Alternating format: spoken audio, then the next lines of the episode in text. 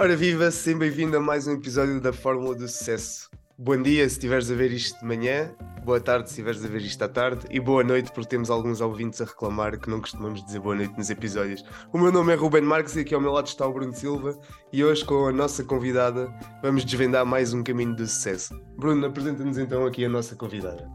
Hoje temos connosco a Rita Pissarra. A Rita é de formação base em contabilidade e administração e tem uma carreira profissional de excelência, tendo sido CFO da Microsoft Portugal, bem como Executive Board Member. Extra isso, a Rita dedica a sua vida a inspirar pessoas e a partilhar a sua jornada. Rita, muito obrigado por estares aqui connosco e diz-me o que é para ti o sucesso. Olá, olá aos dois, é um prazer estar aqui com vocês hoje. Primeiro de tudo, muito, muito obrigada pelo, pelo convite. Olha, para mim o sucesso é um misto de coisas, mas neste momento, para mim, é ter tempo para fazer aquilo que eu quero, é ter tempo para, para os meus hobbies, para a minha família, para os meus amigos, é ter tempo para mim e não ter que dividir com mais nenhuma empresa. Isso é bom e, e acaba por ser também aqui, e quem, quem te conhece uh, acaba por ter visto também uh, o que tens partilhado nos últimos tempos relativamente a isso. Eu não quero ir já direito a esse ponto, esse ponto há de ser mais para a frente e gostava de perceber aqui realmente como é que, ou seja, como é que isto impacta a tua vida e, a, e a, um, o teres mais tempo para ti, mais tempo para os outros, te permitiu fazer que tu não fazias. O que é que eu quero dizer com isto? Como é que o teu sucesso shiftou aqui uh, em termos de, de, prioridades, porque acho que isso acabou por acontecer, e como é que isso tem impactado a tua vida até então? Olha, ficou um bocadinho diferente. É o que eu tinha no meu plano original, depois de ter ficado viral no, no outro podcast do Expresso, ficou ligeiramente diferente do meu plano original. Mas o que mudou acima de tudo, por exemplo, todos os dias estou na praia às nove da manhã a treinar com, com o Telmit, com o personal trainer, das nove às dez todos os dias. Hoje foi dia de braços, ia morrendo. Depois, uhum. depois vim a casa buscar a prancha de surf e surfei mais ou menos das 10h30 às 11h30. Vim almoçar a casa com, com o marido e depois fiz dois ou três one-on-ones com os meus mentis, que hoje era dia de, de falar com os mentis, portanto, dar um bocadinho de volta à sociedade e às pessoas. E antigamente não, não é? Antigamente era ir para o escritório ou vir a correr para casa ou tão altas ondas, mas não vou surfar porque tenho reuniões, porque tenho isto, tenho aquilo, um, e não tinha exatamente tempo para fazer aquilo que eu gosto. Aliás, eu, eu há duas semanas atrás exagerei na minha, na minha agenda, para ser honesta. Há duas semanas atrás a minha semana foi assim: gravei dois podcasts segunda-feira, um de manhã ou à tarde. Terça-feira fui para Coimbra fazer uma palestra na universidade. Voltei, fui ao lançamento do livro da Helena Sacadura Cabral e depois fui a uhum. correr para um jantar. Quarta-feira tive duas reuniões com duas mentis minhas e às 5 da tarde estava num evento que durou até às 10 da noite. Quinta-feira acordei às 7, não, acordei às 5 e 40 da manhã para estar num avião às 7 para ir falar ao Porto às 9 e 30 uh, para depois reunir com um rapaz que está a fazer um trabalho na faculdade sobre mim, mais um almoço de, de trabalho e voltei para Lisboa. Portanto, sexta-feira eu dei por mim a pensar: espera aí, uh, não. Isto era aquilo eu... que eu me quis livrar. Exato, espera aí, isto agora já está a soar um bocadinho a trabalho e não tanto a ter tempo para mim. Uh, e a partir daí eu olhei para o calendário e pensei: não, espera aí, isto tem que. E eu já tinha tomado a decisão de que sexta-feira não fazia mesmo nada e que se alguém pedisse já, já era ou não, mas a partir daí eu disse, não, espera, eu preciso tomar aqui outras, outras medidas mais bruscas e preciso de ir com mais calma, porque à sexta-feira eu pensei, peraí, mas isto não, já não foi divertido, eu estou a fazer isto para ajudar as outras pessoas e porque é divertido e eu gosto, mas já está a ocupar demasiado tempo, portanto é melhor, eh, é melhor pôr um travão. E, portanto, esta semana tem sido super, super descontraída. Tenho tido tempo para fazer tudo aquilo que eu gosto e quero. Tenho estado com os amigos, tenho estado a estudar com a minha filha para os testes que ela teve de matemática, de ciências, de história. Uh, tenho ido surfar e, e, tenho comido bem, saudável, que isso também é algo que, que eu tenho sempre muito em mente. E, claro, fazer exercício físico que, que adoro. Isso é interessante, Rita. Estás a partilhar connosco esta tua rotina e é bastante inspiradora uh, tu podes ter esta rotina e para quem nos ouve, de certeza que está a pensar que é, mas isto nem sempre foi assim. E houve aqui uma fase na tua vida que teve que ser completamente ao contrário do que nos estás aqui a apresentar hoje para hoje permitir ser assim. E o que eu quero desvendar contigo é que faças aqui uma representação dos highlights dessa tua vida até tu chegado aqui hoje e é esta fase onde te permite estar a surfar das 10h30 até as 11h30 ou então ir de avião para o Porto a meio, a meio da semana. Partilha connosco um bocadinho esse percurso. Olha, uh, eu posso partilhar o percurso e posso partilhar com vocês o que eu acho que é a fórmula de sucesso para ter chegado lá. Quais são, okay. Qual das duas vocês querem? Ou as duas? É o ideal, é essa combinação das duas, se conseguis fazer o merge das duas, está impecável. Ok, está bem. Então, eu comecei a minha carreira como auditora financeira na Deloitte. Uh, e ao contrário de, da maior parte das pessoas, eu acho que, que, não sabem o que é que querem ser quando forem grandes. Eu, no décimo ano de escola, tive um professor que me disse: Rita, você é ótima nesta disciplina, que era TOE, Técnicas de Organização Empresarial. Ele disse: devia ir para a auditoria, porque a auditoria trabalha-se muito, mas ganha-se muito dinheiro. Eu disse: olha, parece-me uma boa ideia. E pronto, e lá fui eu para, para a auditoria, claro, depois de ter passado pela universidade, como toda a gente. E fui para a auditoria e efetivamente o professor teve razão. Eu trabalhei mesmo, mesmo muito, e portanto aí não havia surf, e já fazia surf, mas aí não havia surf das 10 às 11 da manhã, de certeza absoluta, garanto havia ao fim de semana e era quando dava, uh, e trabalhei, trabalhei muito, ganhava muito dinheiro, é relativo, olha, eu comecei a carreira a ganhar, não tenho problemas nenhum em dizer, ganhei, ganhava 175 contos, e agora vocês pensam, ela é velha, exato, eu falei em contos, é verdade. a taxa de câmbio, posto não se lembra, eram 200.482, o que dá menos de mil euros, aqui entre nós. Uh, o que é assustador, não é? Porque se pensarmos para os salários de agora, é bastante, uh, é um salário bastante bom ainda, não é? Para, uhum. para o primeiro emprego, para, primeiro, para a primeira profissão, e, e foi há 22 anos atrás. Portanto, o professor tinha alguma, tinha alguma razão também. Estava a progredir bastante na carreira até que um dia, uh, depois de estar a, comprei a minha primeira casa, claro, pedi um empréstimo, não tinha dinheiro para comprar mais nada, nem móveis, nem nada, então todos os meses ia juntando um bocadinho para comprar um novo sofá ou uma cama. A primeira, o primeiro estaminé que eu tive foram dois colchões de campismo, uma prancha de surf, um rádio, vou passar a publicidade da Sony, daqueles que carregavas e abria assim uma, uma tampinha uhum. do, do CD, e até que um dia já, já tinha juntado dinheiro para, para a cama, para o sofá e tal, resolvi comprar uma televisão. Nunca tivesse ligado muitas vezes, mas vendia agora há pouco tempo no LX por 25 euros. Olha! era, daquelas, era daquelas grandes ou já eram um Sim, um das grandes, das ah, grandes. Okay, okay. Houve eu quase que pagava para alguém me tirar aquilo de casa. Mas pronto, ao menos deram 25 euros. Não, não foi, quer dizer, não foi só a televisão, era a televisão, o móvel e o surround, o DVD. Ah, era assim, uma, todo, na altura todo era, sistema. Sim, na altura era top of the line, agora vale 25 euros.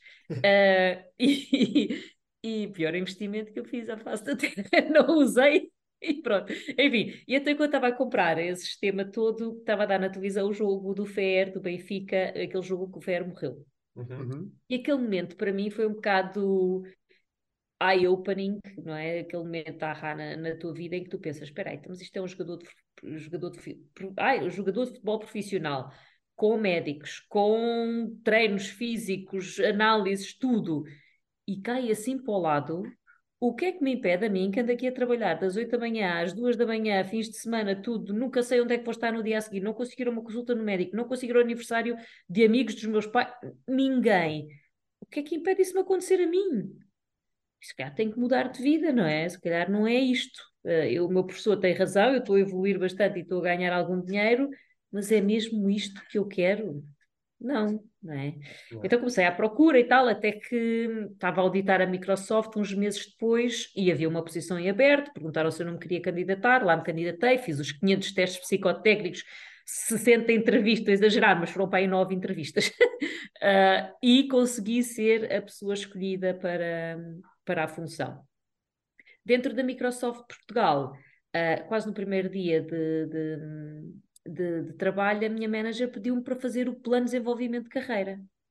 E depois é como assim, plano de desenvolvimento de carreira, já me queres mandar embora? É isso, ainda agora cheguei, já queres que eu vá, mude, mude para outro sítio qualquer, mas ela, não Rita, tens que ter ambição, tens que, tens que definir para onde é que queres ir, tens que perceber o que é que queres trabalhar, que competências é que queres desenvolver, como é que tu vais crescer dentro da organização.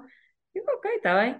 Na altura, um bocado à tuga para despachar, disse: então qual é a coisa maior que se pode ser enquanto financeira? É a CFO, é a diretora financeira. Então está bem, é isso pode que, ser, eu, que eu vou pôr aqui. Vou Exato.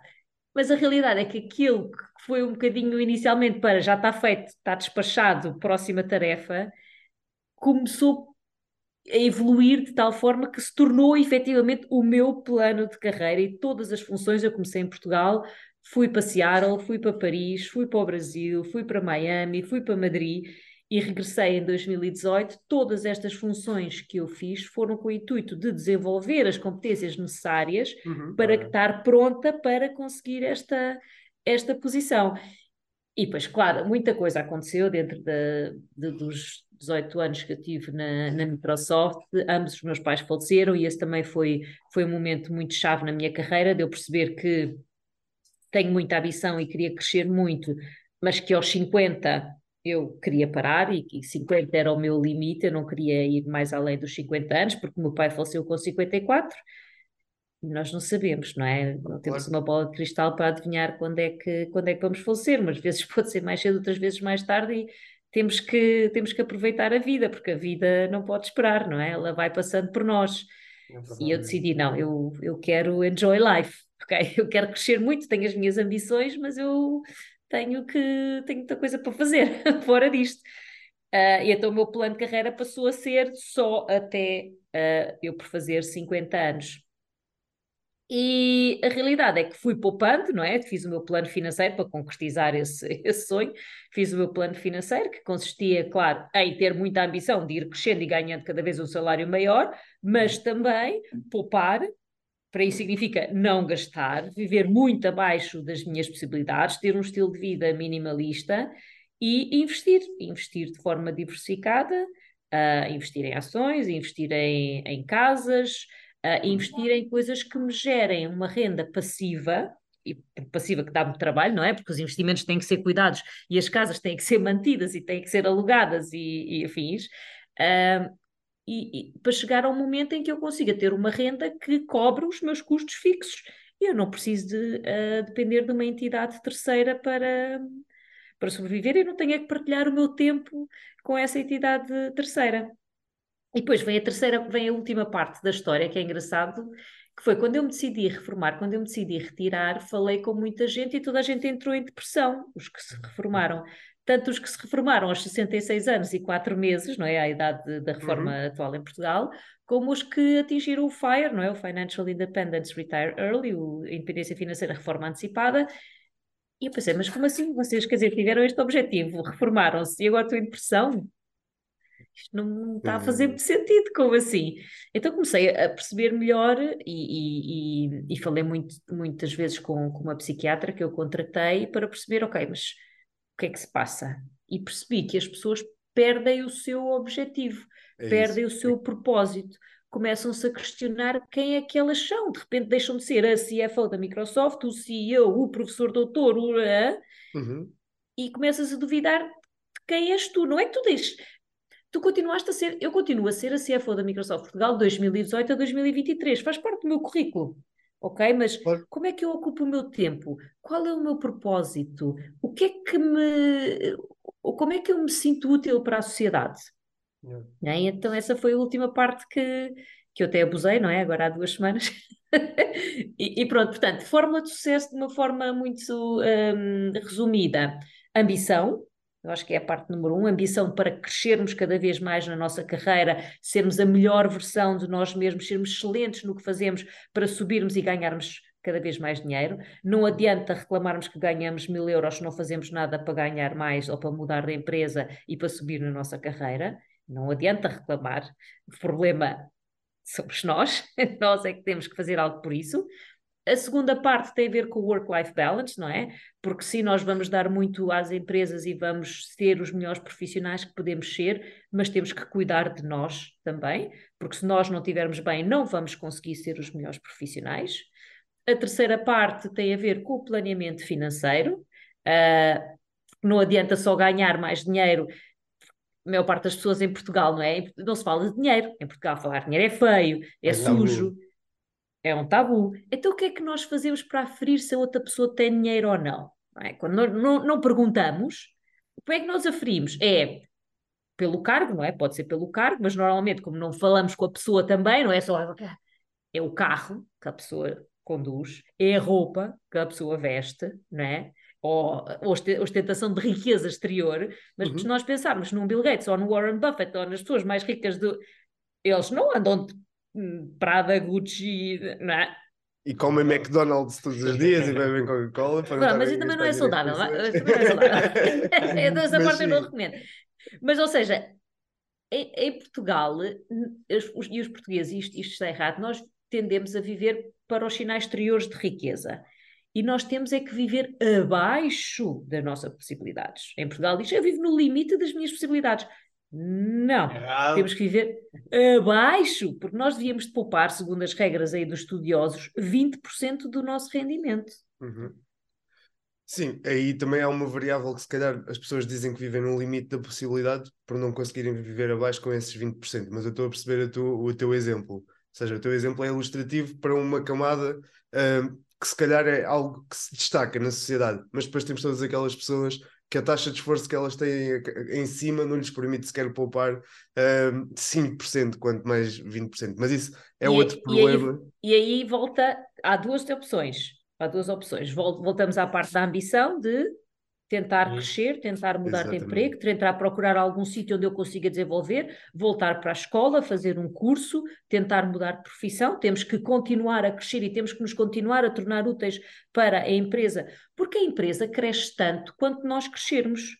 Precisamente, Bom, precisamente. É um trade-off. É, é, acaba por ser. E, e, e, não só, e aqui também há outra coisa, que é às vezes também a falta de literacia em alguns pontos faz com que não seja possível isso acontecer. Ou seja, não só a capacidade, mas é nós, nós vemos isso e, e aqui em, em algumas gerações que hoje têm acesso à informação como antigamente não havia, porque tu precisavas de alguma coisa, tinhas que te especializar, tinhas que ir eh, ler, tinhas que ir pesquisar, e hoje em dia pegamos um telemóvel e temos acesso a qualquer tipo de informação de forma rápida. Só que isso não se traduz ah, ah, em conhecimento. O que é que eu quero dizer com isto? Ou seja, líquido, as pessoas não, não, não ficaram com mais informação. Porquê? Porque têm que ir atrás Uhum. dela. E acho que há aqui muita informação a, a, a- reter, a pensar, a informar-se. Só que, mais uma vez, isso dá trabalho, e, e não digo isto no sentido pejorativo, dá trabalho e tem que se ir à procura, como tu disseste, tem que se estudar, tem que se voltar. E acho que há aqui é sempre a expectativa, é mais vale criticar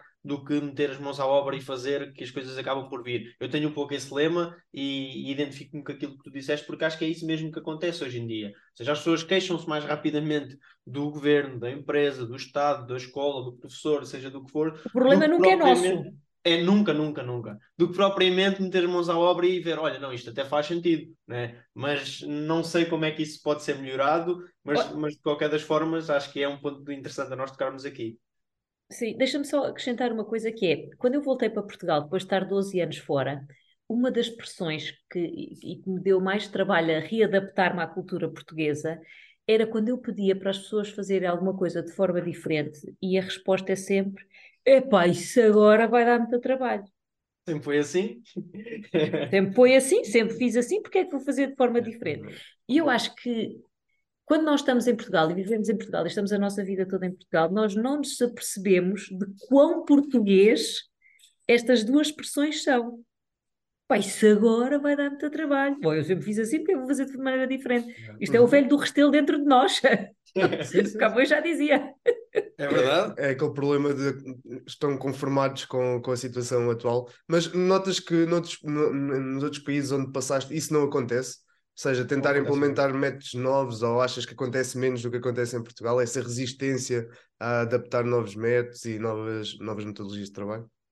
Acho, acho mesmo, mesmo, muito. Eh, De, de uma maneira quase, quase gritante, Uhum. mesmo, mesmo. E, e, aliás, porque assim, eu trabalhei sempre na mesma empresa, não é? Quer dizer, à exceção Claro. Deloitte. E portanto, são, estamos a falar de, eh, de empresas com a mesma cultura nos diferentes países. É um bom E, termo de portanto, comparação. Exatamente, ou seja, eu estou a manter o cétibus paribus na, no ambiente que Exatamente. no ambiente controlado, não é? Portanto, tem a ver com a cultura da pessoa e de, do país em questão e não tanto com pessoas distintas em sítios diferentes. Isso é, isso é fantástico, temos esse termo de comparação, porque não, tanto eu como o Bruno não temos esse conhecimento direto, ou seja, trabalhamos com empresas externas em alguns projetos, mas não trabalhamos diretamente com uma, uma empresa externa para perceber essa diferença. Mas antes de avançarmos aqui para a próxima temática, eu queria aqui fazer um rewind lá atrás e tocar num ponto que eu acho que era interessante tirarmos deste episódio, que foi tu dizes que fizeste o teu plano de carreira como uma tarefa para despachar e depois co- começar realmente a trabalhar e deixar aquela, aquela tarefa pronta. O que eu te queria perguntar é, isso realmente exigiu algum esforço da tua parte? Fizeste algumas pesquisas no desenvolvimento do teu plano de carreira? Tiveste alguém que te ajudou? E só quero perguntar isto para quem nos ouve saber como é que eles podem fazer o plano de carreira deles ou onde é que podem procurar essa ajuda de como fazer o plano de carreira e programar e planear, que é um dos principais problemas, é não sabemos planear, não sabemos programar os next steps. E tu, pelos vistos, também não era algo que tu davas prioridade na altura, mas depois traduziu-se traduziu-se num retire aos 44, não é como tu és conhecida hoje nas redes sociais. Sim, ou seja, a primeira vez que eu fiz foi completamente a despachar, mas a partir daí percebi a importância e o valor acrescentado que um plano de carreira te pode trazer. Mas até fazeres o teu primeiro não percebes o que é que, o que, é que vem dali. Ah, bem, a resposta melhor que eu te podia dar é "Ah, esperem pelo meu livro que vai sair em março, não é? Essa era aquela, não é era aquela Já, já passinho a passinho. É válida, essa resposta é aceita, é validada e passamos, passamos à próxima temática, porque realmente, olha, não estávamos a par dessa, pelo menos eu não estava a par dessa novidade e ficamos bastante contentes que, de podermos ouvir este episódio e depois ler, ler o teu livro, eu acho que vai ser um bom, um bom complemento. Sim, mas eu, eu ainda acerca so- sobre isso gostava de fazer uma questão. Nós... Sim, mas eu posso nós- elaborar, eu posso desvendar um bocadinho, se vocês Ah, então, então, Então- força, força. Posso? Posso? Sim, claro que Ok. sim, força nisso. Eu acho que é assim, é, eu, eu costumo brincar muito com aquela questão do, do grow em, em inglês, que é G-R-O-W, Uhum. que é goals. Primeira coisa que vocês têm que perceber é, este- é definir o vosso objetivo. Só vocês é que conseguem saber o que é que querem ser quando forem grandes Uhum. ok? Quando nós somos pequeninos e temos 5 anos, toda a gente nos pergunta o que é que queres ser? É astronauta e bombeiro e sei lá, dentista, ninguém quer, com certeza. Que não. Mas toda a gente nos pergunta, só que à medida que vamos evoluindo na, na nossa vida, não é? E vamos para a faculdade e terminamos o curso, e às vezes até começamos a trabalhar, deixamos-nos perguntar o que é que nós queremos ser não é? Onde é que nós queremos chegar? Mas só nós é que podemos responder essa pergunta. Mas para responder essa pergunta, nós temos que pensar em coisas do tipo: que competências é que eu tenho neste momento que eu gostava de continuar a desenvolver? Quais são aquelas competências que eu não tenho, mas que eu gostaria de vir a adquirir um dia? E quais são as coisas que efetivamente eu não gosto de fazer e jamais me vai trazer felicidade a fazer? Quando vocês conseguirem definir estas três categorias de coisas, basicamente, vocês conseguem depois narrow down, eh, afunilar para profissões que vão maximizar estas coisas. E aí definem o vosso objetivo. Mas não posso ser eu a responder. Ora, tu vais ser dentista e tu vais ser. Não, vocês é que têm que saber o que é que vos vai trazer felicidade. Porque há aquela máxima do ai, se, gostem do, do- se gostarem do que façam, não vão trabalhar um dia na vossa vida. Pronto, é assim, não é? Hum, mais ou menos. Mais ou menos. Mais ou menos. Não vai é? gostar tanto. Não, exatamente. Não vai custar tanto. E vai- vai com certeza haver dias melhores do que dias maus. Isso. Ok? E, e vai sempre haver projetos que nos vão trazer uma alegria especial do que projetos que não vão trazer alegria especial. Portanto, essa eu acho que é a componente muito, muito principal que só cada um de vocês consegue fazer. Isso tem a ver com os goals, estipular os vossos objetivos. Depois a segunda tem a ver com o R, o R, que é o reality check, que é, ok, eu disse que queria ser o Presidente da República. Ai, não vou dizer este exemplo, só vou dizer que eu quero ir para a política. Não, não, não, não, não, não, não, não. não. Vamos supor que eu quero ser, eh, não sei, é, uh, dentista. Dentista. dentista. Ok, dentista. Suportas o valor da, hum, da broca? Não, se calhar não é boa ideia ir para dentista. Ok? Tens vontade de ir para a faculdade novamente e estudar não sei quantos anos? Eh, não, não é, não é um sacrifício que eu estou disposta a fazer. Então, espera, o reality check está a dizer que esse gol que tu estipulaste não é um bom gol. Uhum. E depois temos o O, obstacles, coisas que possam entrar no vosso caminho e que sejam um entrave à vossa, uh, ao vosso progresso, tipo, uh, não falam inglês e para continuarem a avançar na vossa carreira, isso é um obstáculo que vocês não vão conseguir superar. Ok, então ou vou aprender inglês ou uh, mudo de golo. Yeah. Porque isso é uma coisa, o plano de carreira não é estático. Uhum. O que eu dizia no meu plano de carreira, quando entrei para a Deloitte, que não era escrito em lado nenhum, mas eu queria ser partner, não é? Estava lá escrito na minha cabeça, mas não estava formalizado em lado nenhum, mudou completamente quando eu fui para a, para, para a Microsoft, não é? Claro. E essa é a parte boa. Por exemplo, uma das coisas que nós nos temos que perguntar no goal e nos obstacles também é se temos mobilidade geográfica. Muitas vezes, para continuarmos a progredir na nossa carreira, precisamos de entender se podemos ir para outro país, se faz sentido ir para outro país. Quando eu não tinha a minha filha, está ali a ver o tablet. Uh, quando eu não tinha uh, a minha filha, eu tinha mobilidade para qualquer país do mundo. A partir do momento em que ela nasceu, país onde há instabilidade política ou instabilidade social, pronto, já estou um bocadinho fora. É diferente. Exatamente. Portanto, é preciso entender quais são os obstáculos que estão à nossa frente e não ter, não ter medo de depois no W, que é Way Forward, como progredir, de pedir ajuda. Pedir ajuda no sentido de vocês estipularam que querem ser CFOs da Microsoft ou que querem ser dentistas, para usar o exemplo de dentistas. Então vamos falar com um dentista, vamos procurar no LinkedIn, por acaso não há muitos médicos no LinkedIn, mas pronto, vamos procurar no LinkedIn um dentista ou na nossa network, na nossa rede de contactos, quem é o dentista que a gente conhece, para perceber uhum. quais são as competências que ele tem que ter para ser um bom dentista e vou ver como é que eu consigo desenvolver essas competências. É através do mentor, é através de um training, é através de voltar para a faculdade, é através de uma comunidade, é através de ouvir podcasts. É... Como? E ir fazendo os passinhos todos e ir desenvolvendo essas competências e pensar que chegar ao nosso, à nossa função de sonho não é um caminho normalmente só vertical. Às vezes temos que dar passos de trás, para um lado, para o outro, para irmos ganhando as competências necessárias até chegarmos àquele momento. Eu já disse várias vezes, mas há uns anos eu entrevistei um estagiário uh, que me perguntou ok, então mas se eu continuar com, se eu ficar com esta posição, um, depois de quatro anos mais ou menos posso ser CFO? Uh, pois uh, não, não.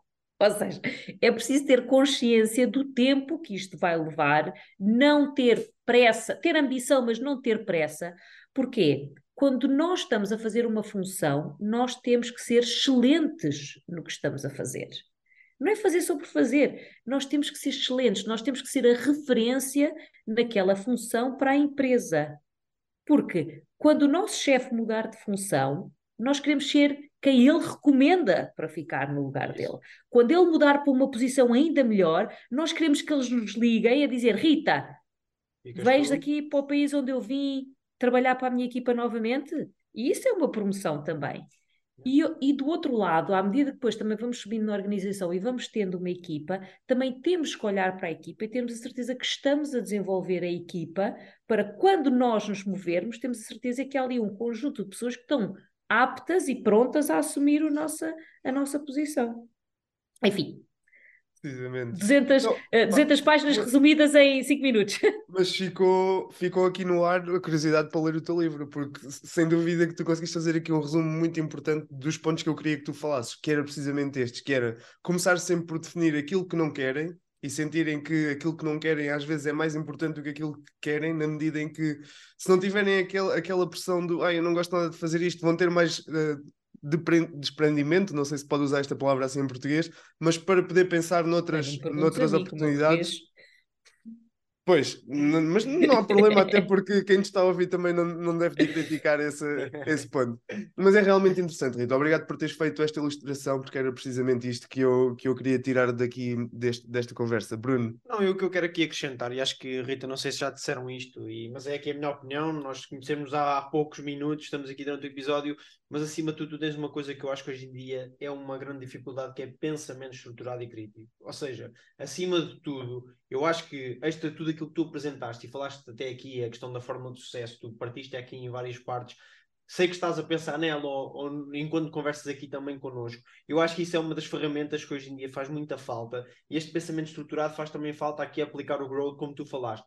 Ou seja, fazer tudo isso, mas nós temos que saber estruturar o pensamento, o que é que eu quero, para onde é que eu vou, como é que eu estou. Eu acho que isso e algo, nós falámos disso com, com, com o Zé Maria Pimentel do 45 Graus, estivemos aqui também, e ele até dá formações nessa área, porque realmente é o que acaba por, por dificultar muitos dos passos, ou seja, nesta construção, neste estar, neste saber esperar também, tu falaste isso e é muito importante, que é, ok, eu tenho isto definido, mas calma, vamos fazer o melhor que nós podemos hoje com as condições que temos, até temos condições para fazer melhor, e vamos sempre melhorando passo a passo. Mas eu queria ainda puxar um ponto que tu tens aqui, ou seja, uh, parabenizar-te aqui por este, por este resumo brutal, que acho que foi realmente que acrescentou aqui bastante valor. Mas tu falaste que tens, uh, men uh, és mentora de pessoas, ou seja, tu falaste isso no teu, na tua sequência. Eu queria só perceber se és mentora associada a algum programa, alguma coisa, ou se as pessoas te procuram, como é que funciona aqui, resumidamente, esse ponto, porque acho que tens muito a acrescentar e quem, e quem realmente te procure se isso acontece de uma forma mais natural ou se é associado a algumas causas. Olha, não estou não, não, não associada a lado nenhum. Uh, tenho sempre oito mentis anuais gratuitos, não cobro nada por isso. Agora não me mandem mensagens, porque eu já tenho os oito este ano e já tenho oito claro. em espera para o próximo ano. Portanto, agora só tenho vagas para 2025. Agora está o pessoal todo a cancelar as mensagens no LinkedIn, já estavam a escrever. Exato, já ah, delete, delete, delete, delete, uh, Não, as mensagens a dizer é para Ritas inspiradoras, essas são sempre bem-vindas que eu gosto de receber. Sabem o que eu acho imensa piada? É, é, são as pessoas que mandam mensagens a dizer pá, eu acho que tu nunca vais ler esta mensagem, pá, mas mesmo assim eu senti vontade de escrever e tal, e gostei muito. Olha, vocês enchem-me o coração, fico tão feliz. É as pessoas acham que eu não leio, mas eu leio as mensagens todas. Posso demorar isso, horas. Isso tens tempo, Rita, tens, tens tempo, não tens desculpa. formada. isso, isso agora até pode ser bom, mas houve uma altura que não deve ter sido muito bom, muito bom para ti, quando estavas na. Epá, Nesse buzz todo das redes sociais, todos os dias me aparecia posts sobre ti em todo lado. Eu não vi todos, Pronto, eu não consegui. Aliás, eu no outro dia até estava a pesquisar alguma coisa no, no YouTube e escrevi o meu nome porque eu, eu gravei um, um, podcast, depois ficou gravado no YouTube, então estava à procura para ver se já estava, se não estava, e comecei a ver todos os outros que já estavam lá. Eu, eu não falei com esta pessoa, depois começa alguém que deu a minha opinião sobre React, o meu perfil. Ah, ok, está bem, pronto, tudo bem. Falem mal, falem bem, mas falem de mim, enfim. Uh, com isto tudo, esqueci-me qual era a tua pergunta. Era por causa dos mentis, os oito... Os, ah, os mentis. Pessoas... Então, não tenho, não tenho, não estou associada a nada, tenho, tenho oito pessoas um, com as quais trabalho. Portanto, tenho oito mentis e tenho dois mentors, sendo que uma slot está ocupada e estou à procura de um segundo mentor. Um, e, e, é engraçado porque eu sempre tive mentors para desenvolver, e agora vocês perguntam, mas tu também tens mentors? Todos nós precisamos de mentores claro. na nossa vida, ok? Independente do nível hierárquico onde a gente esteja e do estágio da nossa vida, porque há sempre coisas que nós queremos trabalhar e coisas que nós queremos desenvolver e é para isso uhum. que servem os mentors, não é? Uh, eu às vezes aceito mentors e, e, chegam ao pé de mim e não sabem o que é que precisam de mim. Eu, vocês já têm com o trabalho de casa feito, não é? Se vocês me convidaram para eu ser vossa mentor, é porque vocês viram em mim uma competência qualquer que vocês querem desenvolver. E não perguntem que ações é que eu comprei para, para fazer o Fire. Isso não é ser mentor, ok? Não, não é isso. isso há mil páginas falar... sobre isso. Não é, não é esse o conceito. Estamos a falar Sim, é dar, E é dar a cana, não é o peixe. Ou seja, é dar a cana para, para eles aprenderem a pescar e não lhes dar o peixe. Exatamente. Acho que isso é a parte importante. E, portanto, eu agora tenho, um men tenho uma mentor uh, por causa do livro, não é? Estou a escrever um livro pela primeira vez, nunca tinha escrito na minha vida, portanto, uh, arranjei uma mentor com a qual estou muito feliz, que me está a ajudar muito neste tema do livro, do pensamento, de como pôr, como expor, como escrever, como, como pensar. Uh, porque eu não recorria ao Ghostwriter, ou seja, sou eu que estou mesmo a escrever, okay. isso é, é, um desafio, não é? Porque eu sou Excel, não sou Word, portanto, claro. Word é toda uma nova vida para mim, não é? E eu podias ter tornado isso muito mais interessante, que era escrevias o livro em Excel e, e depois destacavas Bem, a jornada. Sabes que eu perguntei ao, ao, editor se podia, ele olhou assim para mim e eu, em OneNote, e ele, Rita, yeah. é Word. E eu, e ele, você é da tá Microsoft. ok.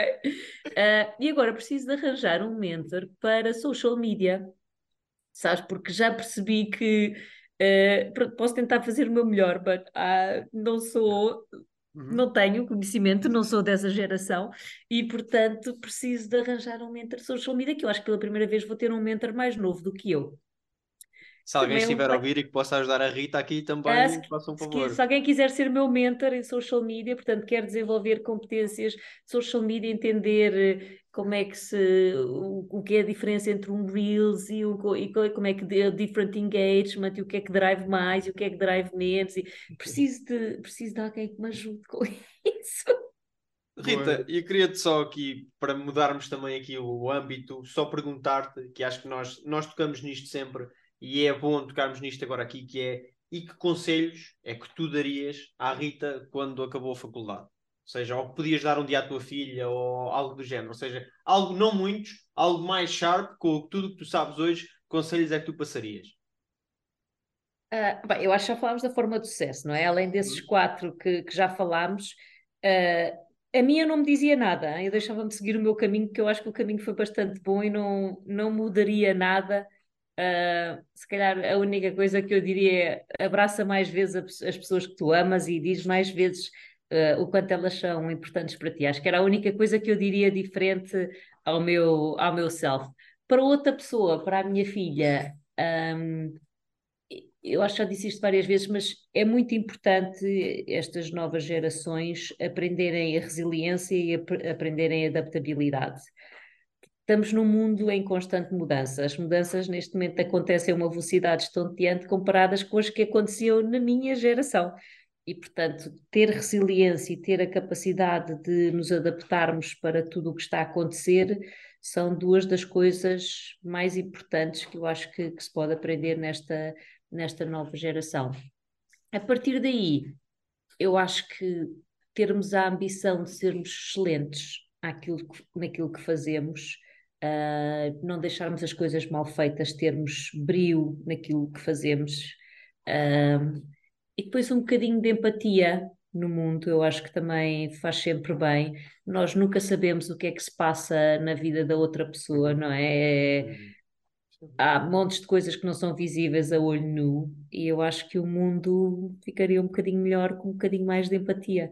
Sem dúvida Portanto, que é uma das coisas mais, mais necessárias neste momento e, e, começa a fazer cada vez mais falta, ou seja, isso é notório porque acabamos por estar mais isolados em certo ponto e acho que isso também faz parte da forma de sucesso, ou seja, não só as hard skills que falámos até então, mas também que as soft skills, a parte da comunicação, tu és exímio nessa funcionalidade e eu acho que isso também é, eu acho que isso é necessário, ou seja, os nossos convidados que vão passando por aqui quase todos vêm de áreas distintas, de, de backgrounds distintos e atingiram o seu sucesso seja ele qual for aqui em diferentes áreas, mas acho que a comunicação também é um ponto essencial, porque se nós não soubermos passar a mensagem, e a comunicação para mim não é não é só passar a mensagem, é passar bem a mensagem. A pessoa que está do outro lado ouviu e percebeu aquilo que eu quis passar, eu acho que isso é essencial e, e inteligência emocional, aquilo que acabaste de, por entre linhas, falar aqui, que acho que também é uhum. é muito importante, seja no trabalho, seja nas, nas relações interpessoais, seja onde for, eu acho que isso é sem dúvida muito, uhum. muito importante.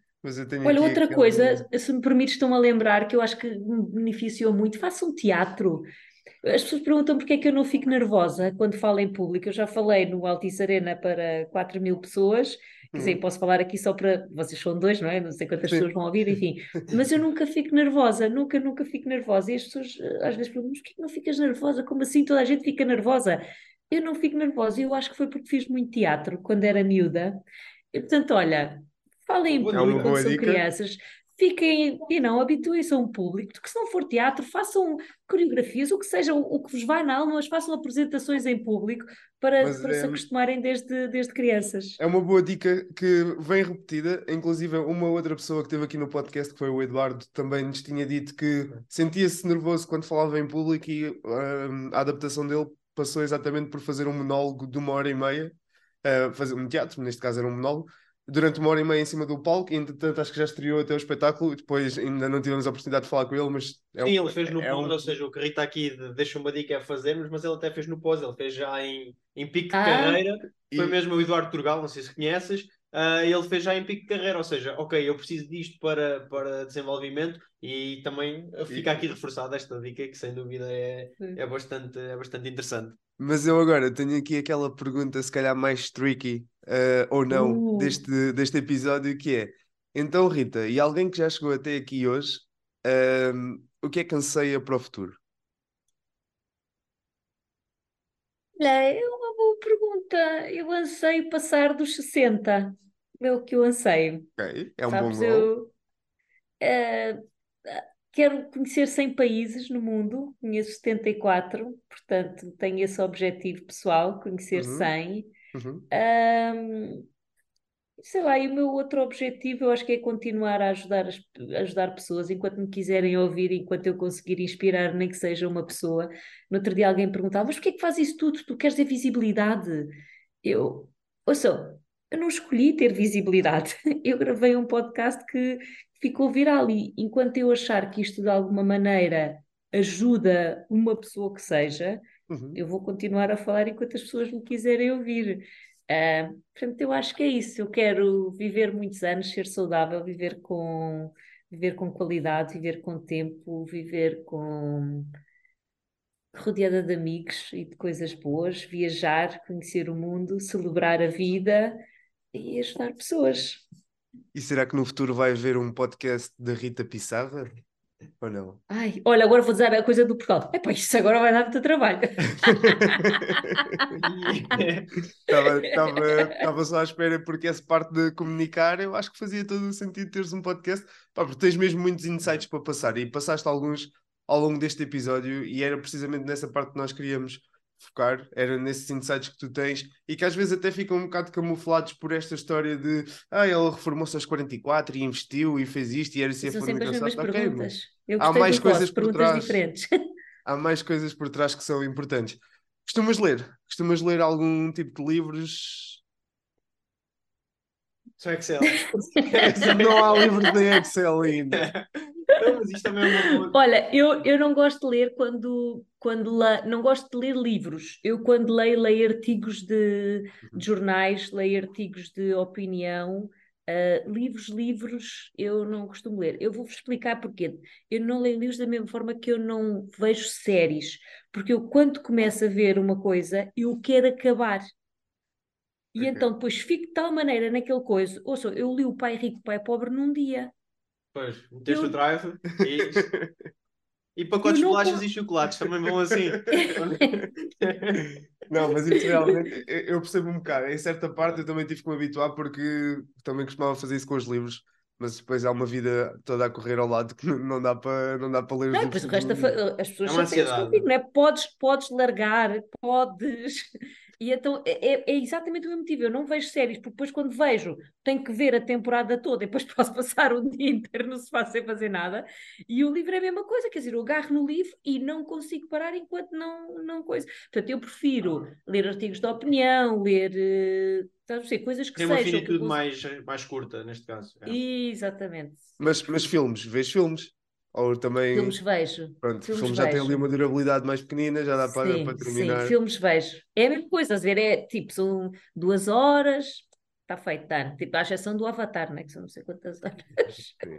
Não, mas aqui nós costumamos fazer esta pergunta também aqui para enquadrar, ou seja, uh, no final costumamos, ou quando entramos mais na reta final, costumamos perguntar livros, séries, filmes, podcasts que recomendam, e aqui até uh -huh. pode ser pessoas para seguir, ou seja, aqui é quase dar não só as suas ferramentas que deste bem ao longo uhum. desta, desta nossa conversa, mas proporcionar às pessoas coisas que te acrescentaram valor. Ou seja, olha, vejam esta pessoa, ou vejam aquele curso, uhum. ou, ou, vejam, ou sigam o trabalho de alguém, mais no sentido de dar ainda mais ferramentas externas do que aquelas que nós proporcionamos no podcast, que aquelas que pressionamos convosco e daquelas que tu possas ter que de alguma forma te acrescentaram valor? Olha, eu para mim, eu trabalho muito LinkedIn, no sentido em Uhum. que eu não, não abro o Twitter, não sou uma pessoa de Twitter, porque acho que falam mal- demasiado mal das pessoas, só dizem coisas esquisitas. Eu gosto muito do, do X, desculpa, não é o Twitter, é o X.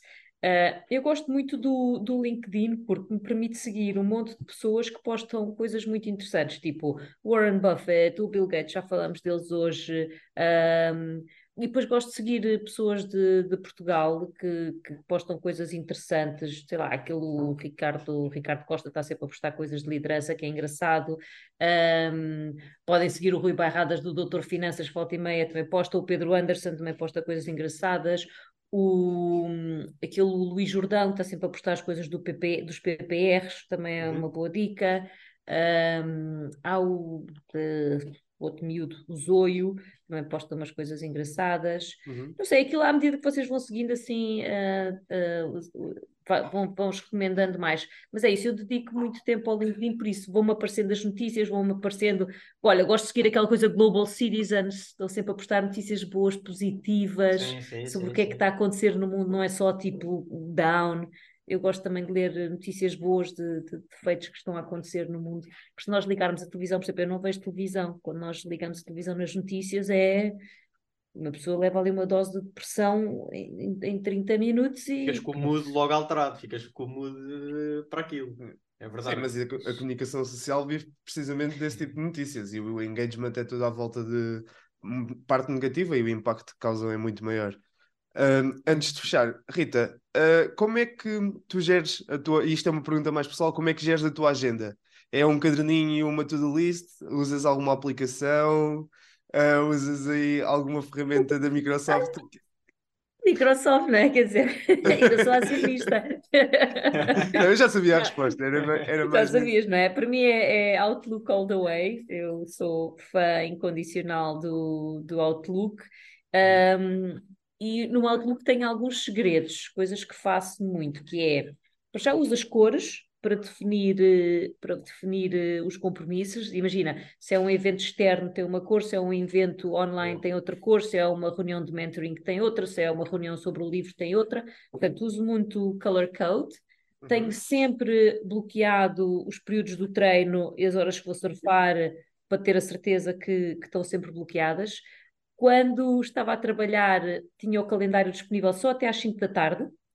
Para quê? Para as pessoas só poderem marcar reuniões até às 5 e depois ter das 5 às 6 para rever o que é que estava no- nos meus e-mails que era urgente responder. é? Agora já não tenho esse bloqueio, não é? Porque as pessoas já não têm acesso ao meu calendário, marcam quando eu quero e quando eu digo. Que é uma coisa boa. Eu parecia egoísta agora, quando eu quero e quando eu digo. Ahm, ah, mais coisas. E é isso, ou seja, eu tenho lá tudo agendado. Se não está na minha agenda, não vai acontecer. Eu sei que isto pode parecer um bocadinho Sim, sim, sim. old é, fashion, mas mas às vezes as pessoas mandam-me um e-mail a convidar-me para uma palestra qualquer no LinkedIn e a resposta que eu digo é, por favor, mande-me mande por e-mail que é para seguir Claro, a partir claro. a partir dali, porque ali fica logo meeting request, fica na agenda e depois eu bloqueio logo travel time, transit time e pronto, e claro, logo o avião ou faz o parte, comboio. seja, Por acaso isso é interessante, ainda não tínhamos falado disso aqui, mas essa parte do planeamento, incluindo o tempo de deslocação, às vezes é um bocado. mal- Não querem saber disso e vai-te roubar tempo de calendário, que não, não te vai permitir fazer outras coisas.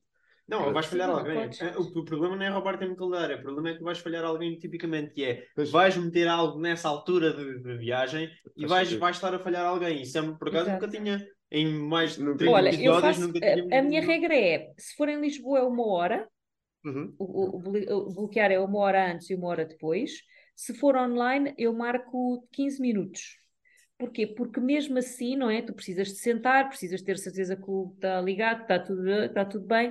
Portanto, eu tenho 15 minutos para tudo o que é online, uma hora se for em Lisboa, pá, e depois se for fora de Lisboa, dependendo do que for, não é? Se tiver que ir apanhar o avião é mais tempo, se for comboio, Uhum. Claro. Não, não, mas isso é uma dica, uma dica excelente e, e mesmo assim, tocando num ponto que foi o ponto inicial, mas que mesmo que o retirement, a Rita tem, que é tem o treino às nove da manhã marcado na agenda. Na praia, na praia. E é engraçado, e tenho agora, tenho agora, e tinha quando estava na Microsoft. Hein? Eu quando estava na Microsoft eu treinava à hora de almoço, treinava do meio-dia à uma.